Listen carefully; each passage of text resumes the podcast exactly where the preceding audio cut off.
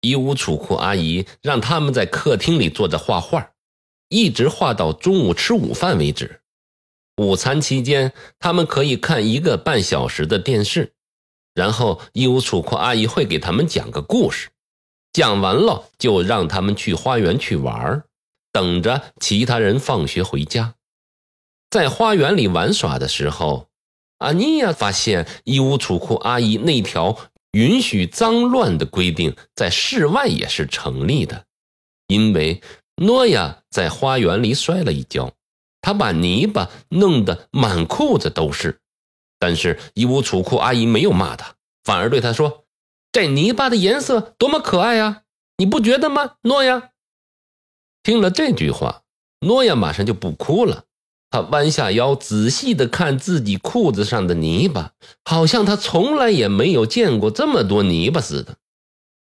伊乌楚库阿姨喊他们进了屋，等诺亚换了睡裤以后。他拍了拍手，说：“好了，阿尼亚、诺亚，第三天过得可真愉快呀。那么，我们的下午茶要吃什么呢？蔬菜烤面、炸鱼薯条和薯片，还是意大利面呢？”他招了招手，让他们到餐桌前坐了下来。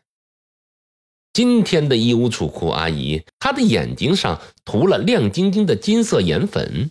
太阳光漫过她的眼睛时，她的眼皮闪闪的，就像沙滩上又细又嫩的沙子。诺亚大声的喊着：“我要吃意大利面啊！我要吃意大利面！”门廊外忽然飘来了一个声音：“我们今天吃意大利面吗？”几秒钟后，小本蓬蓬的头发和圆圆的脑袋从厨房门边冒了出来，房子大门砰的一声关上了。特维斯和苏菲也跑到厨房来了，大家把书包扔在地上，但除了苏菲，他说：“啊，妈妈，做好了叫我下来吃就好了。”然后他就背上书包上楼，回到自己的房间去了。阿尼亚皱了皱眉，心想：“啊，伊乌楚库阿姨和苏菲一点也不像啊，怎么会是苏菲的妈妈呢？”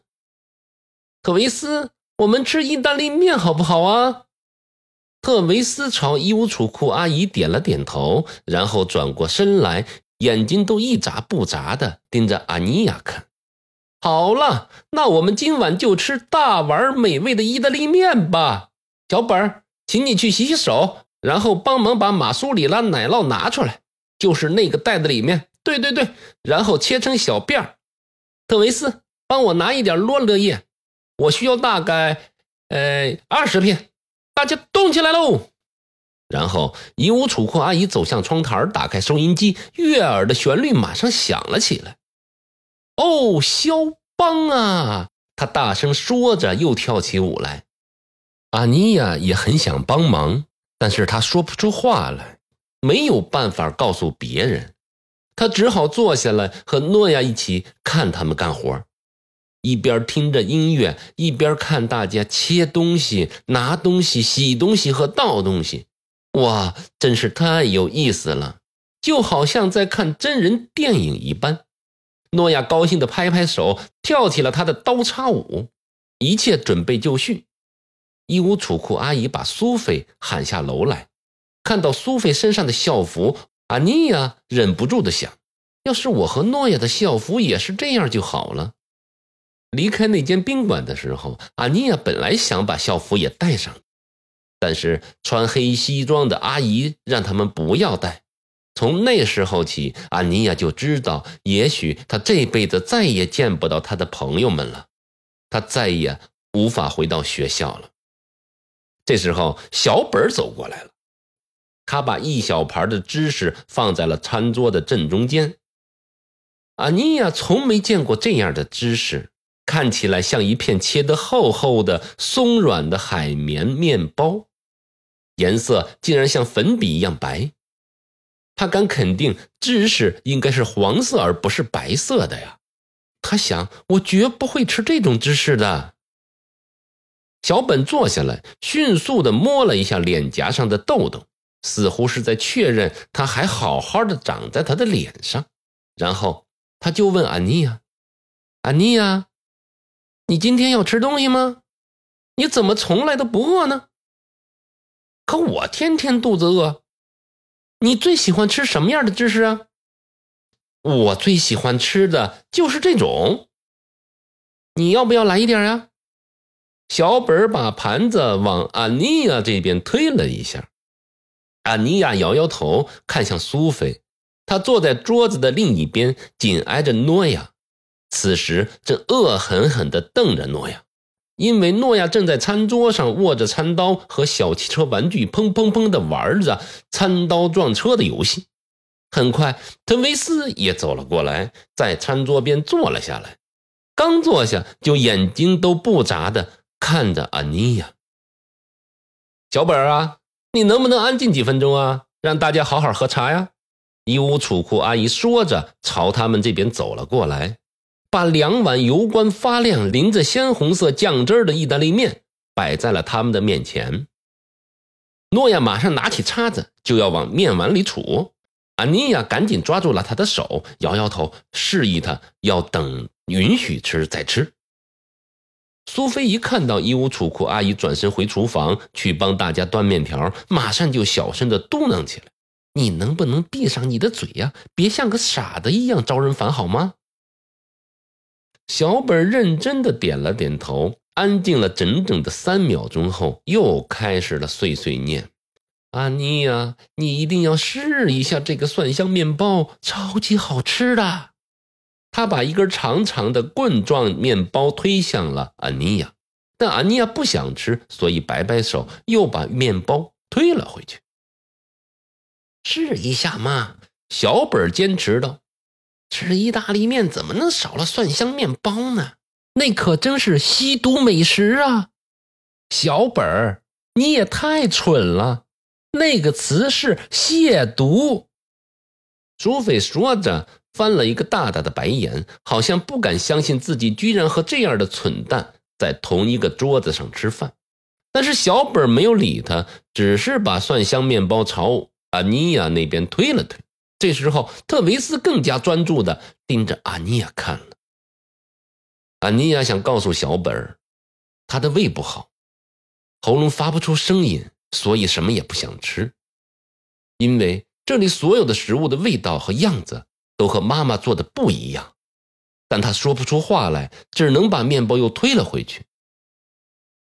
就在安妮亚把手收回去的时候，手肘不小心碰了一下碗，盛满了面条的大碗就这样从桌子上摔了下去，在空中翻了几个圈，径直的摔到了地板上，咔嚓一声，碎了。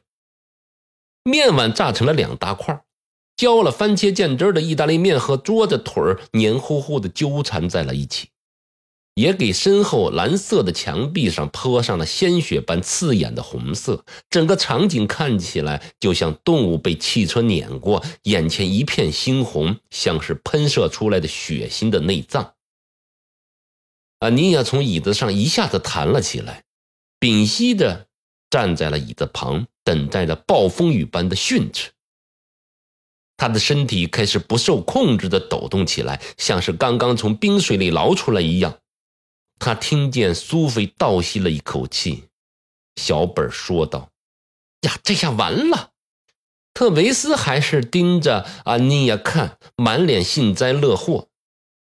诺亚开始打嗝了，因为因为他非常担心，就像安妮亚以前在家里不小心弄掉或弄洒了什么东西一样。妈妈，你看安妮亚干的好事儿！苏菲把身板挺得笔直，大喊起来：“她故意把碗摔到地上去了。”阿尼亚看着苏菲，又看向厨房里的衣物储库阿姨，她张了张嘴，想告诉他们这是一场意外，她不是故意的，但是她什么话也说不出来。阿尼亚，你是故意把碗摔掉的吗？一屋储库阿姨皱着眉头走到了餐桌边上，平静地问道：“安妮亚摇了摇头，我可不喜欢别人对我撒谎啊。”安妮亚，一屋储库阿姨抬了抬眉，睁大眼睛看着安妮亚说：“这是我们这个家的黄金法则。无论发生什么事情，无论有多淘气、多伤心，都不能对我撒谎。我再问你一次，你是故意把碗摔到地上的吗？安妮亚再一次摇摇头，张着嘴努力想要说话，但他的声音离家出走太久了，似乎一时也回不来了。他不，不是故意的。特维斯说：“这这是一次意外。”小本也紧跟着说：“是的。”紧张兮兮的看了苏菲一眼。苏菲眯起眼睛盯着特维斯和小本，然后摇摇头说：“妈妈，他们在撒谎，因为他们不想让他被禁足。我亲眼看到他的。”你把碗放在他前面，他等你进去厨房就拿起碗往地下摔。衣物储库阿姨深深的吸了一口气，安静了几秒钟后，淡淡的说：“安妮呀，请你回自己的房间。”小本的眉头皱得更紧了。特维斯低下头，默默的看着自己的碗。诺亚打嗝打得更厉害了，撞得整张桌子都晃动起来。安妮亚看着苏菲，感觉胸口滚烫。像是在什么燃烧着，苏菲直视着他的眼睛，眼角露出了一抹转瞬即逝的笑意。阿尼亚怀疑自己是不是真的看错了。阿尼亚，请上楼去。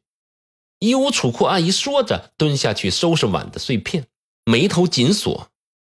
诺亚，阿尼亚只要回房间去思考一下自己的错误而已，知道吗？等他准备因为浪费食物而道歉的时候，他就能下来了。你不用这么担心，好吗？诺亚看起来还是很害怕，但是打嗝的间隙，他还是点了点头。安妮亚想大声的尖叫，用力的嘶喊，他想狠狠的踹飞什么东西，但是他什么也没做，只是低头看着地板，默默的把椅子推回去，一边走一边回头看。他发现苏菲一直在看着他，苏菲直勾勾地盯着安妮亚，嘴角迅速地抽动了一下，露出了一丝不屑的笑容。这一切只有安妮亚看到了。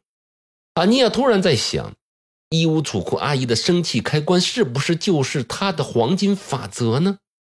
如果是的话，为什么苏父要打开这个开关？为什么要让他？成为那个打开开关的人呢？